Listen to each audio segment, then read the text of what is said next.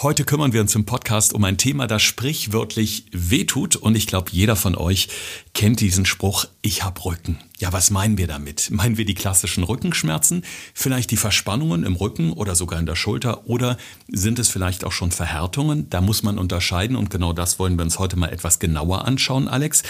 Jetzt sagen wahrscheinlich ganz, ganz viele Hörerinnen und Hörer, ja mein Gott, dann macht doch Sportslegers, dann passiert dir das nicht. Aber die Ernährung spielt aber auch eine entscheidende Rolle.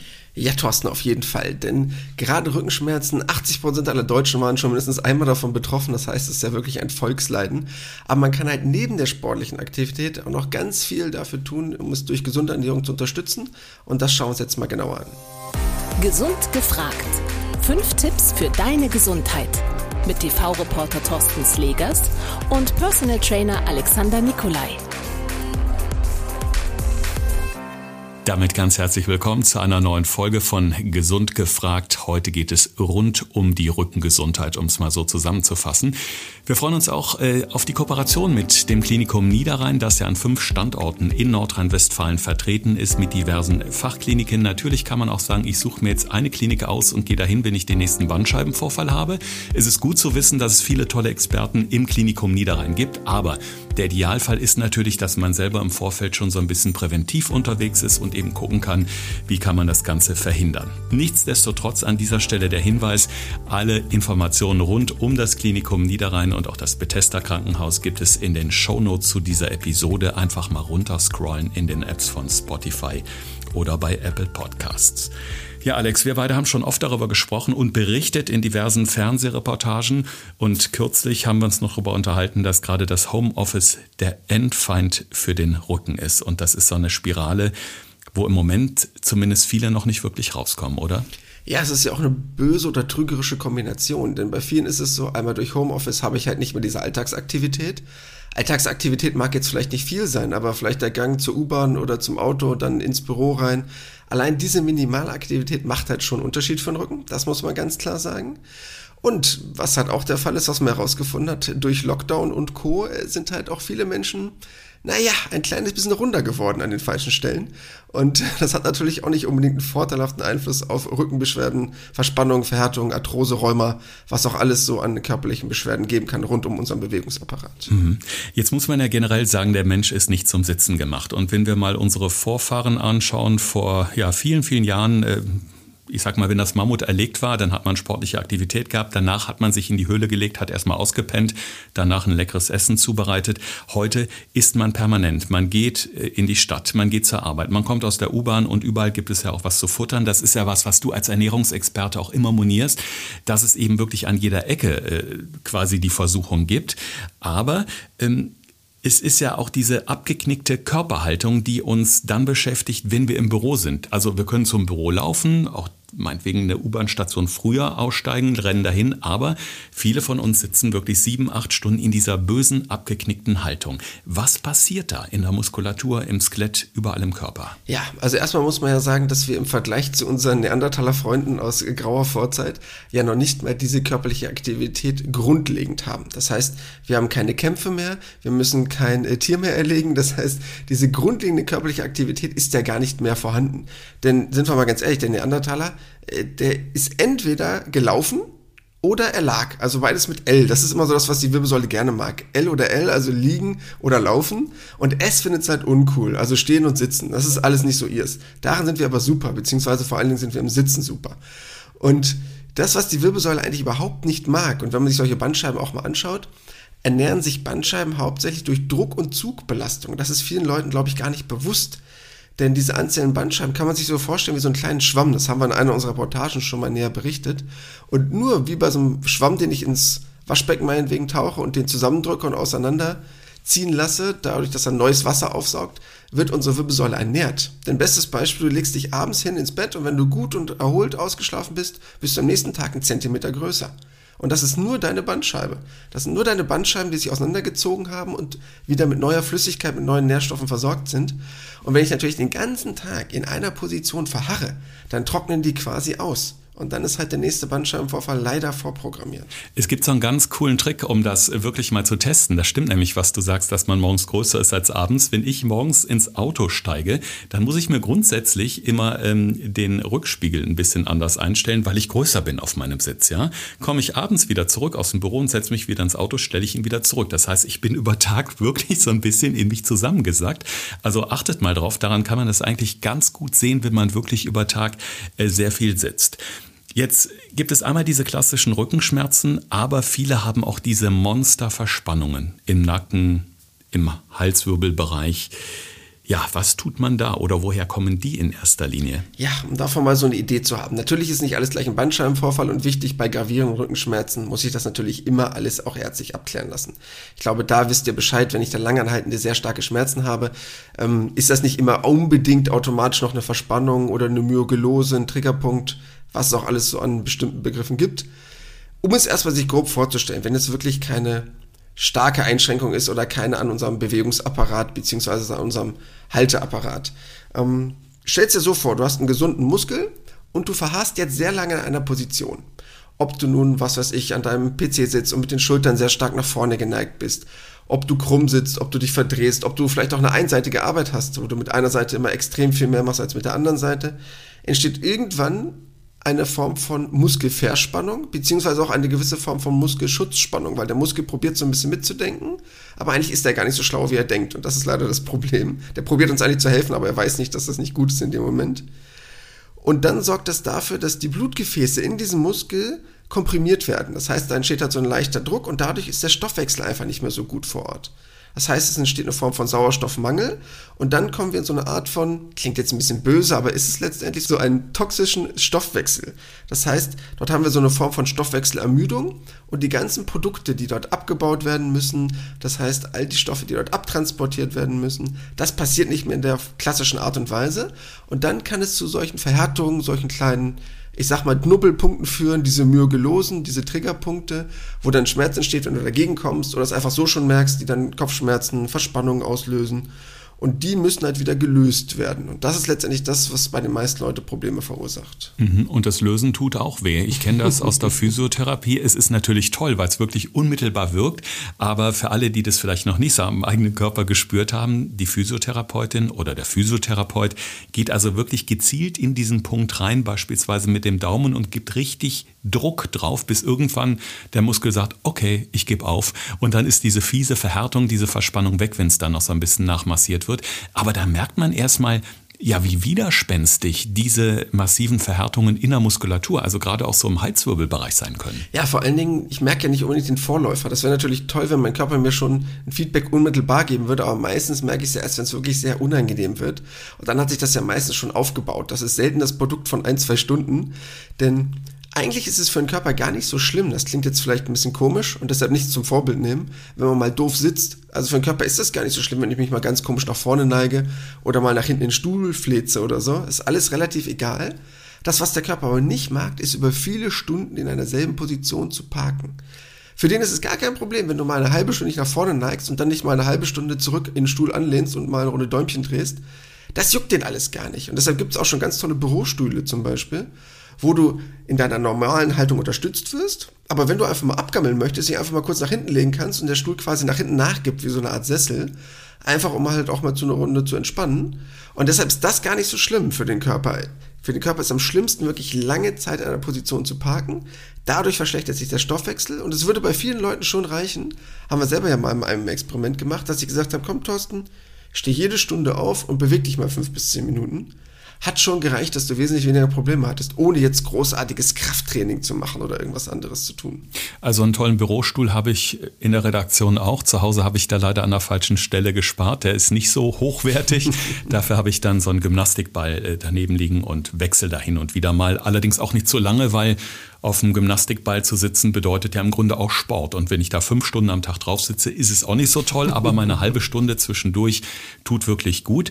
Du hast mal gesagt, Alex, dass der Körper auch so eine Art Memory-Funktion hat, um es mal so einfach zu beschreiben. Das heißt, wenn ich Thorsten jetzt jeden Tag in der gleichen doofen Position an meinem Schreibtisch sitze und arbeite, in mein Handy tippe, in den PC sitze, den Kopf nach vorne geneigt, die Schultern zusammengekuschelt, wie man so schön sagt, dann speichert der Körper diese doofe Haltung ab, hast du mal erzählt. Ja, in einer gewissen Art und Weise schon. Also stell dir mal vor, du sitzt immer. Das heißt, wenn du den ganzen Tag sitzt, hast du immer im Kniewinkel 90 Grad und in deiner Hüfte 90 Grad, weil ich logischerweise zwei rechte Winkel habe. Ungefähr. Kommt nicht darauf an, ob ein, zwei Grad mehr oder weniger.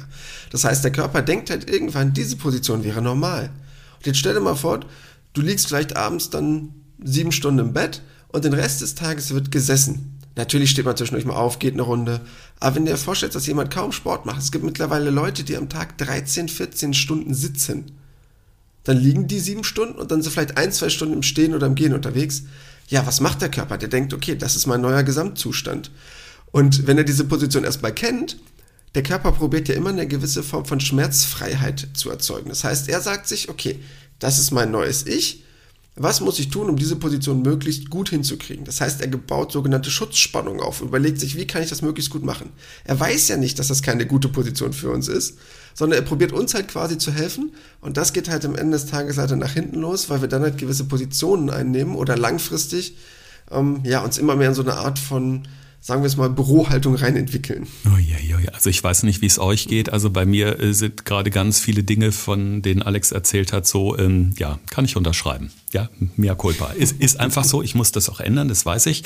Wir wollen ja gleich auch noch schauen, wie wir das ernährungsmäßig unterstützen können. Aber wir haben jetzt eben über viele Probleme gesprochen und wie wir sie eben auch lösen können, indem wir so Alltagsaktivitäten einbauen. Die Treppe statt Fahrstuhl nehmen etwa. Beim Telefonieren aufstehen, ein bisschen durchs Zimmer laufen. Das sind so Sachen, die ich mir angeeignet habe, die auch wirklich helfen, um auch kurzfristig so ein bisschen Linderung eben zu spüren.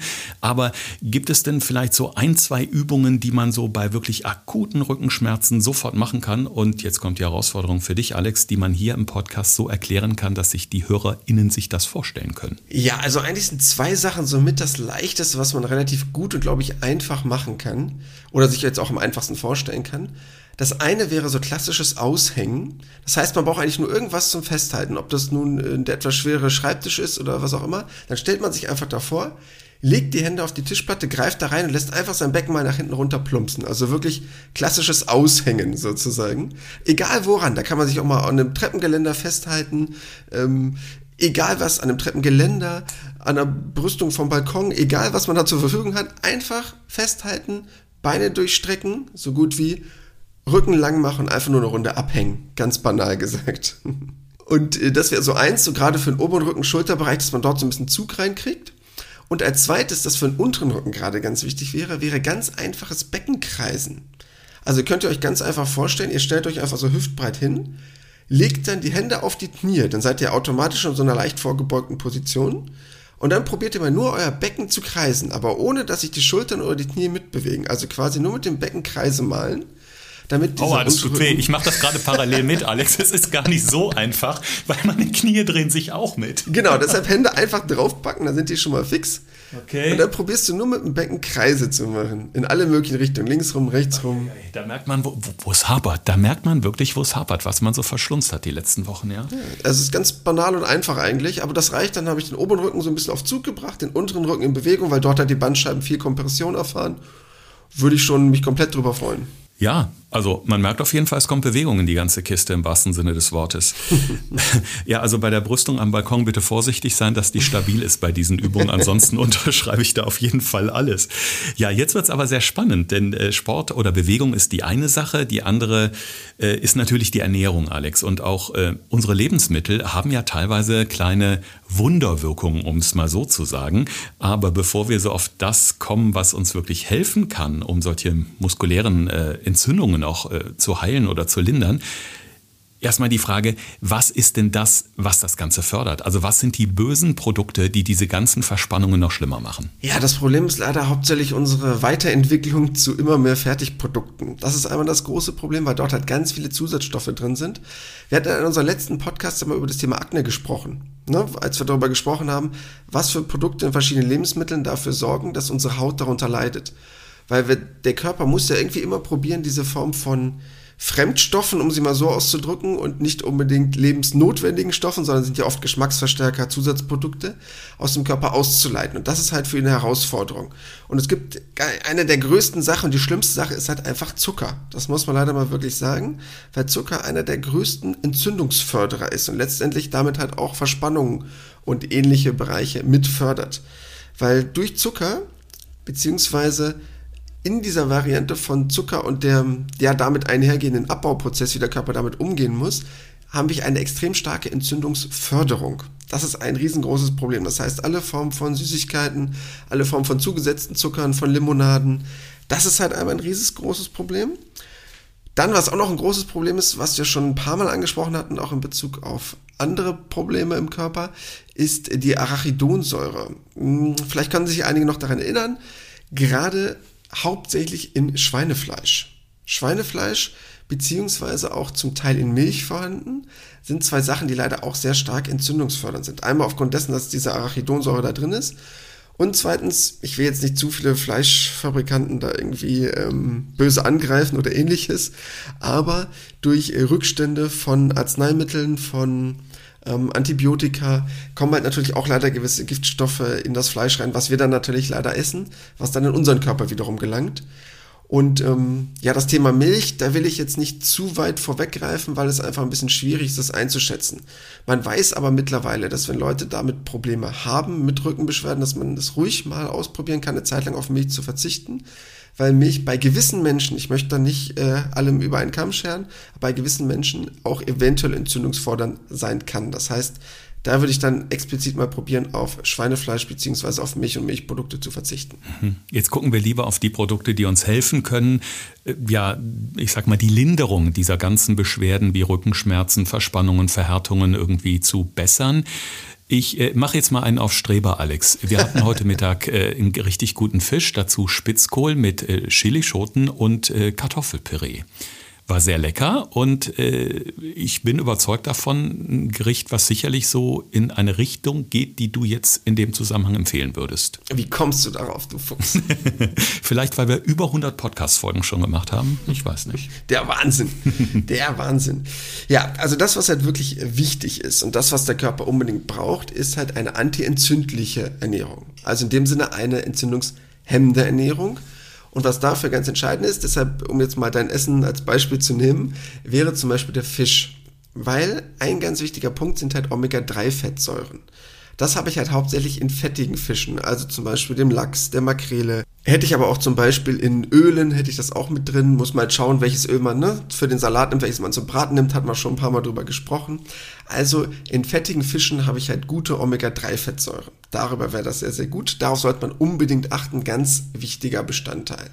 Kann ich auch probieren, pflanzlich zu kriegen, wird aber dahingehend schon ein bisschen schwieriger. Deshalb meinte ich halt gerade eben, muss man schon auf gewisse Öle zurückgreifen, um das hinzukriegen, ähm, weil man da halt eigentlich Fisch und gerade diese fettigen Fischsorten kaum toppen kann. Dann, was auch ganz wichtig ist, B-Vitamine. B-Vitamine auch ein ganz entscheidender Punkt, was man halt auch sehr viel in Fleisch hat, muss man halt auch damit erwähnen. Jetzt halt nicht das Schweinefleisch, was wir gerade eben noch verteufelt haben, aber in gesundem Fleisch oder in Bio-Qualität habe ich das darüber einmal, aber auch zum Beispiel über sehr viele Vollkornprodukte kann ich das gut mit abdecken. Deshalb wäre da auch wieder eine pflanzliche Alternative machbar, gar kein Problem. Und eine Sache, die ja wahrscheinlich schon ganz viele gehört haben von euch, Magnesium. Ähm, man muss dabei sagen, dass Magnesium nicht unbedingt immer das Problem löst. Ne? Weil klar, Magnesium löst jetzt nicht alle Verspannungen im Körper auf oder irgendwas oder kann auch nichts dagegen tun, dass ihr jetzt acht Stunden doof gesessen habt. Aber Magnesium senkt halt ein bisschen den Muskeltonus, also die muskuläre Spannung, was halt letztendlich zu einer Muskelentspannung führen kann. Das heißt, wenn ich das zum Beispiel abends beim Essen darauf achte, vielleicht ein bisschen mehr Magnesium meinem Körper zuzuführen, also ich relativ viel Gemüseanteil, kann ich halt auch nochmal was zur aktiven Regeneration unterstützend tun.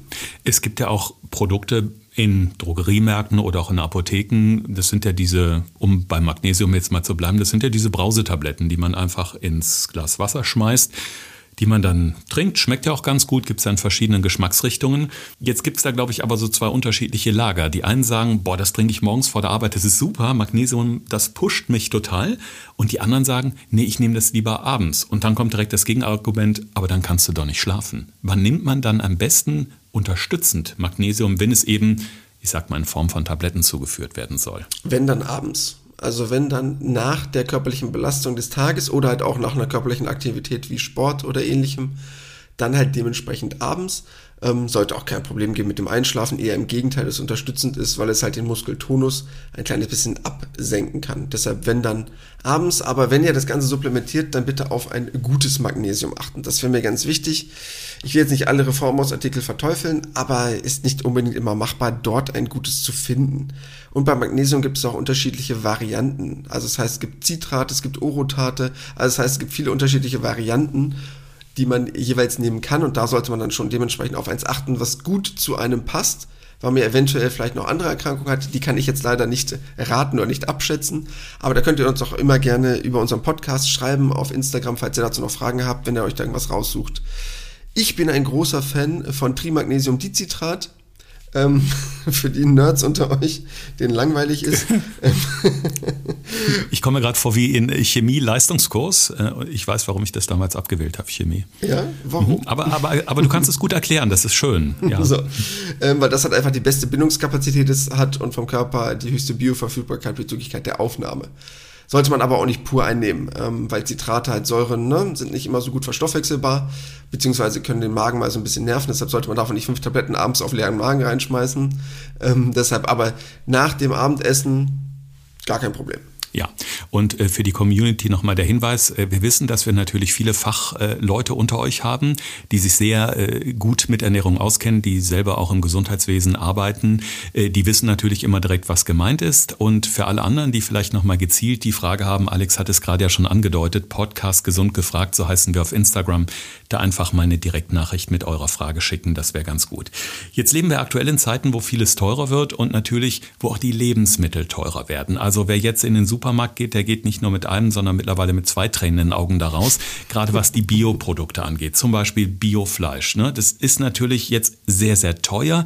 Viele greifen zwangsläufig auf die Billigprodukte zurück, aber jetzt kann man ja auch wirklich mit gesunden Lebensmitteln trotzdem sehr günstig essen. Ich denke da zum Beispiel an hochwertige Öle. Ich denke an Haferflocken. Also es muss ja jetzt nicht zwingend heißen, okay, die Bioprodukte sind total teuer, ich kann mich gar nicht mehr gut ernähren.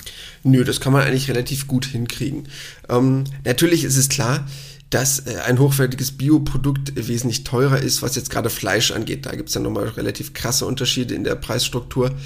Das ist natürlich schon eine Hausnummer. Aber ich muss das ja nicht unbedingt haben. Das heißt, ich kann das ja auch probieren, pflanzlich zu generieren und antientzündliche Ernährung muss ja auch nicht unbedingt darauf basieren, dass ich jetzt das teuerste Öl der Welt kaufe, sondern ich habe ja viele antientzündliche Prozesse, die ich unterstützen kann. Also einmal ein gutes Öl natürlich, aber hatten wir auch schon mal drüber gesprochen, alles was in Richtung Obst und Gemüse geht, ist automatisch immer antientzündlich.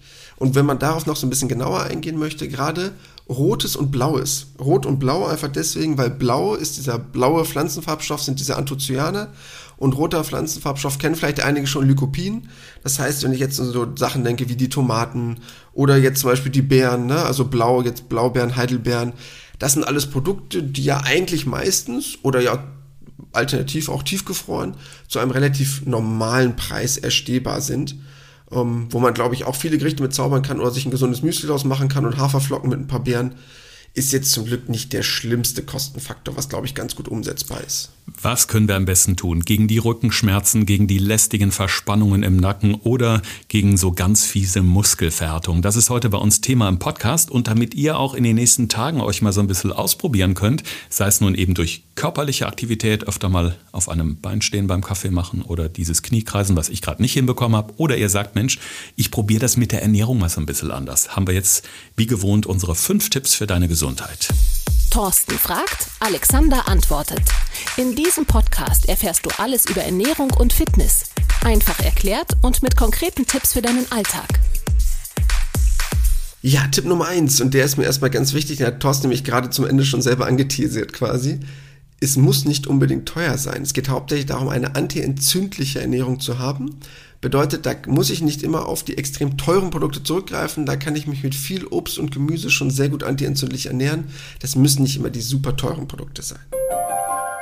Dann Punkt Nummer zwei. Was sollte ich unbedingt vermeiden? Probiert mal eine Zeit lang gerade auf Sachen zu verzichten, die sehr stark entzündungsfördernd sind. Das heißt zum einen Zucker und Fleischprodukte, wo gerade diese Arachidonsäure drin ist. Das heißt, das Schweinefleisch, beziehungsweise halt auch mit Abstrichen eine Zeit lang mal auf Milch und Milchprodukte zu verzichten, um zu schauen, wie ihr damit umgehen könnt, falls ihr häufiger von Beschwerden geplagt seid. Ich habe zum Beispiel jetzt mal die normale 1,5-prozentige Milch gegen Hafermilch ausgetauscht im Müsli. Ich mache das seit ungefähr zwei, drei Wochen.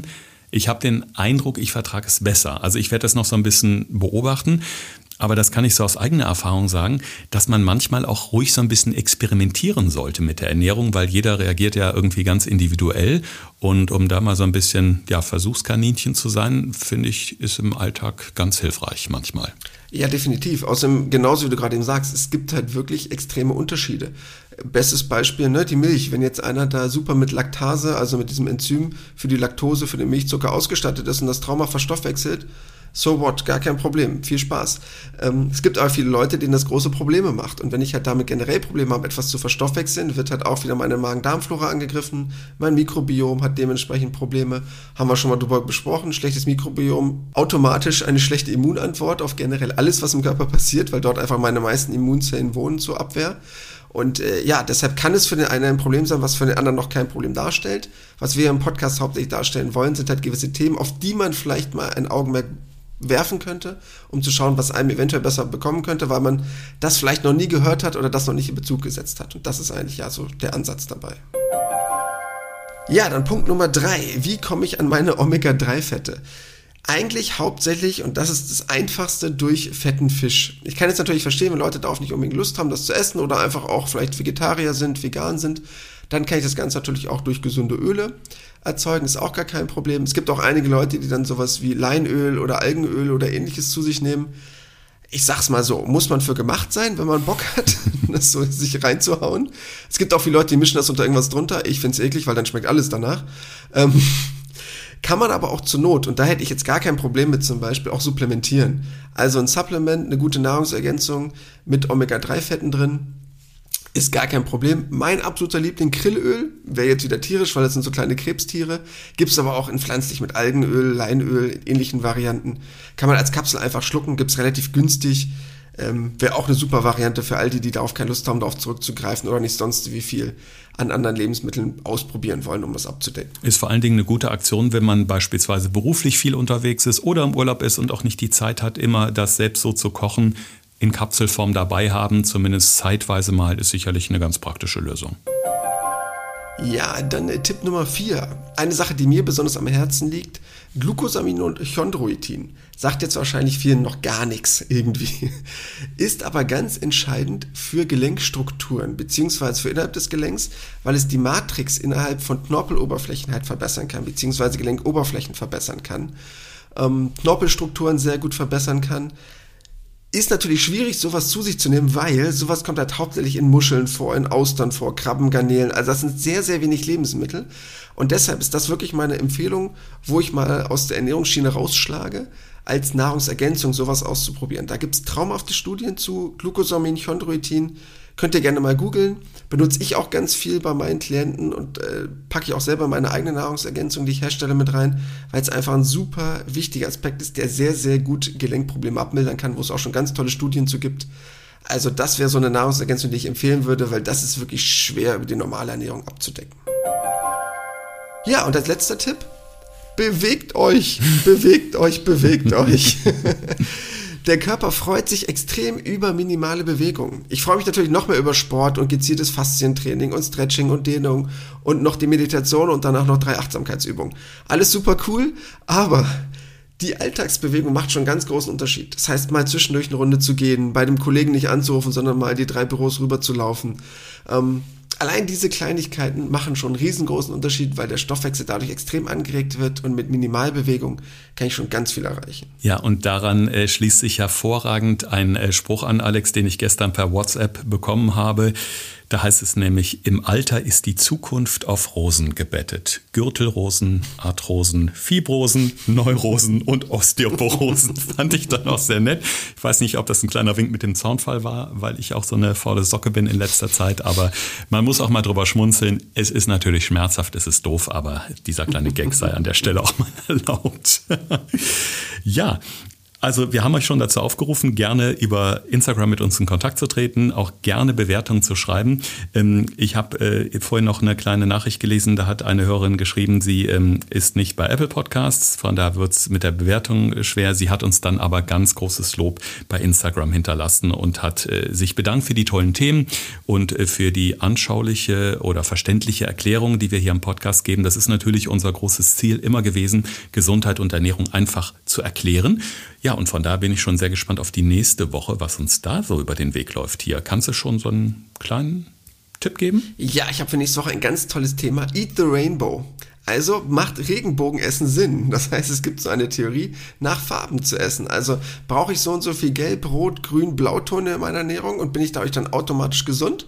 Funktioniert das im Alltag? Und das schauen wir uns mal genauer an. Okay, es hat jetzt aber nichts mit äh, Gendern oder sonstigen Dingen zu tun. Es geht wirklich lediglich ums Essen jetzt in Sachen Regenbogen. Ja, hat nichts mit LGBTQ irgendwas zu tun, sondern einfach nur, macht es Sinn, nach Farben zu essen und macht es Sinn, auf verschiedene Farben zurückzugreifen? Was habe ich davon für Vorteile? Ist das totaler Humbug oder ist das total schlau, einfach gewisse Farben einzubauen und ich bin quasi automatisch gesund? Ja, bei den Farben fiel mir jetzt gerade ein gelbe Pommes und roter Ketchup, mhm. aber ich glaube, das geht in eine komplett andere Richtung. Also von daher mhm. bin ich da sehr offen und bereit, mich nächste Woche aufzuklären, wie wir am besten den Regenbogen essen. In diesem Sinne ein schönes Wochenende und bleibt schön gesund. Das war Gesund gefragt. Der Expertentalk mit Thorsten Slegers und Alexander Nikolai. Wenn es dir gefallen hat, abonniere gerne unseren Podcast und verpasse keine neue Folge mehr.